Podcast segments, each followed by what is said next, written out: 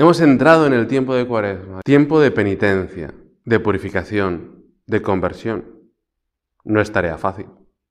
El cristianismo no es camino cómodo. No basta estar en la iglesia y dejar que pasen los años. En la vida nuestra, en la vida de los cristianos, la conversión primera, ese momento único que cada uno recuerda en el que se advierte claramente todo lo que el Señor nos pide, es importante. Pero más importantes aún, y más difíciles, son las sucesivas conversiones. Y para facilitar la labor de la gracia divina con esas conversiones sucesivas, hace falta mantener el alma joven, invocar al Señor, saber oír, haber descubierto lo que va mal, pedir perdón. Pues Señor, como queremos mantener el alma joven, no queremos tener esas conversiones sucesivas, te invocamos, te pedimos tu, tu ayuda y queremos saber oír Aprovecha, Señor, nuestras buenas disposiciones. O nuestras disposiciones quizás no sean muy buenas todavía, pero aquí estamos, Jesús. A lo mejor ya te has hecho una planificación de, la cuaresma, de, oye, pues, ¿qué cosas voy a hacer especialmente? O, o no, o de repente te has levantado hoy y has dicho, va que es miércoles de ceniza ya. Pues Señor, quiero saber oír, quiero descubrir lo que va mal, que muchas veces no necesito descubrirlo porque lo sé y pedir perdón. Te he pedido gracia para hacer con fruto este rato de oración, te pido gracias Jesús para hacer con fruto este tiempo de, cuaresma. Una vez más renuevas tu llamada, Señor, tu llamada a la conversión.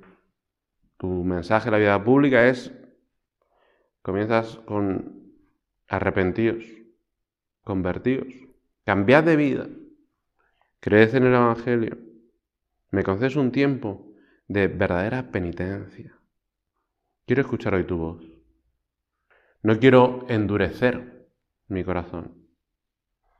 Quiero aprovechar esta cuaresma para adelantar en mi vida interior, para adelantar en mi entrega, para ofrecerte un corazón contrito, para acercarme un poco más a ti, y como dice San José María, acercarse un poco más a Dios quiere decir estar dispuesto a una nueva conversión, a una nueva rectificación, a escuchar atentamente sus inspiraciones, los santos deseos que hace brotar en nuestras almas y a ponerlos por obra. Y la cuaresma está tan relacionada con el número 40, ¿no? El propio nombre, cuaresma cuadragésima, viene del, del 40, 40 años, del pueblo de Israel por el desierto. Moisés estuvo 40 años en la corte del faraón, 40 años en el exilio y 40 años dando ahí vueltecillas por el, por el desierto. En el monte Sinaí, pues 40 días con sus 40 noches. Pasó Moisés de ayuno. Moisés estuvo allí con el Señor 40 días con sus 40 noches, sin comer pan ni beber agua. Y en el Nuevo Testamento también vemos que el 40 se repite con cierta frecuencia, los 40 días para la presentación de Jesús en el templo, el ayuno de Jesús en el desierto, 40 días. Después de la resurrección, 40 días. Y el 40 es en el fondo un, símbolo, un símbolo de, que termina una etapa y empieza otra. Leí también ayer en, en un tuit la cuaresma nos recuerda los días en los que Cristo se preparó para morir por ti. Haz tú lo mismo por Él. Voy a preparar durante estos 40 días, Señor, para morir por ti, Señor. Yo moriría por ti. Morir al pecado. Señor, quiero volver a ti. Tengo que volver a ti muchas veces al día. Hacer muchas veces, dijo pródigo. Y escucharemos la lectura del profeta Joel.